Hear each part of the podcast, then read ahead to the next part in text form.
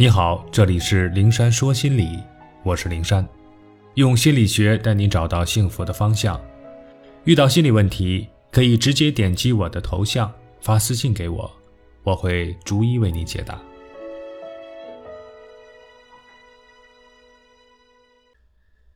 倾听内心的召唤，别为外人所左右。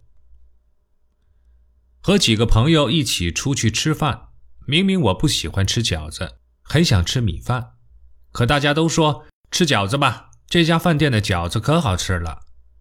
我便把想吃米饭的话咽了下去，跟着大家一块吃饺子。和闺蜜逛服装店，明明我很喜欢那件衣服，可试穿的时候，闺蜜各种非议，颜色不好看了，款式老土啊，穿着显胖等等。我们便把衣服重新挂回去，尽管心里有很多的不舍。和同事去爬山，爬到半路下雨了，大家七嘴八舌的说什么都有。一部分人说找个地方躲雨，等雨停了再接着爬；一部分人说干脆下山吧，冒雨在山上待着或者继续爬都很危险。还有一些人说雨中爬山更有情趣，何必畏惧下雨呢？我只是静静的听着，一副我听你们的怎么都行的样子。最后，绝大部分人选择下山。一小部分人决定继续爬，我左右为难，不知道跟随哪一部分人。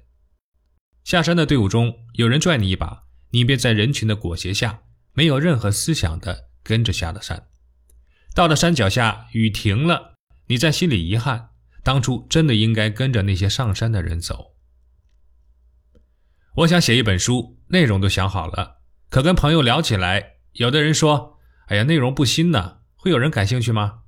有的人说，现在出书这么难，写了出不了就是白忙活。还有的人说，哎呀，你那个水平，写篇文章还行，写书啊太费劲，多累呀。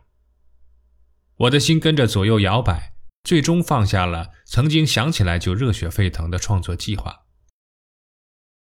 以上的场景是不是觉得很熟悉？对于内心不坚定的人来说，被别人的言论影响，甚至所掌控。真是稀松平常的事，尤其是讨好型人格的人，更是太在意别人的意见，太容易被别人的看法所左右了。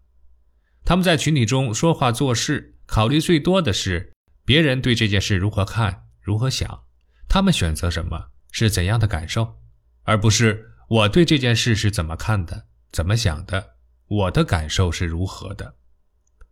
他们不敢说出自己内心真实的想法和感受。因为怕遭反对、讽刺和排挤，甚至当大多数人坚持和自己不一样的想法的时候，他们还会很容易就否定自我，对自己进行批判。与轻易妥协和否定自我相比，他们大多数时候是没有主见的。他们内心回想着的更多的是大家都这么说、都这么做，那么我也……即便大家是错的，他们也附和着。跟着一起错，如此，他们在取悦他人、努力合群的路上迷失了自己，越来越不知道自己是谁，自己想要什么。他们忽略了一个很重要的事实，那就是自己才是主体，才是控制自己生活、主宰自己命运的主人。每个人都有自己的人生目标和规划，都有自己不同于别人的处事方式、思维方式，都有自己的喜好。概括了说，每个人都是独立的个体，都是不依附于别人而独立存在的个体。为什么要让别人左右我们，把自己的生活和人生交给别人操控呢？要知道，外人是不会站在我们的角度来思考我们自己的问题。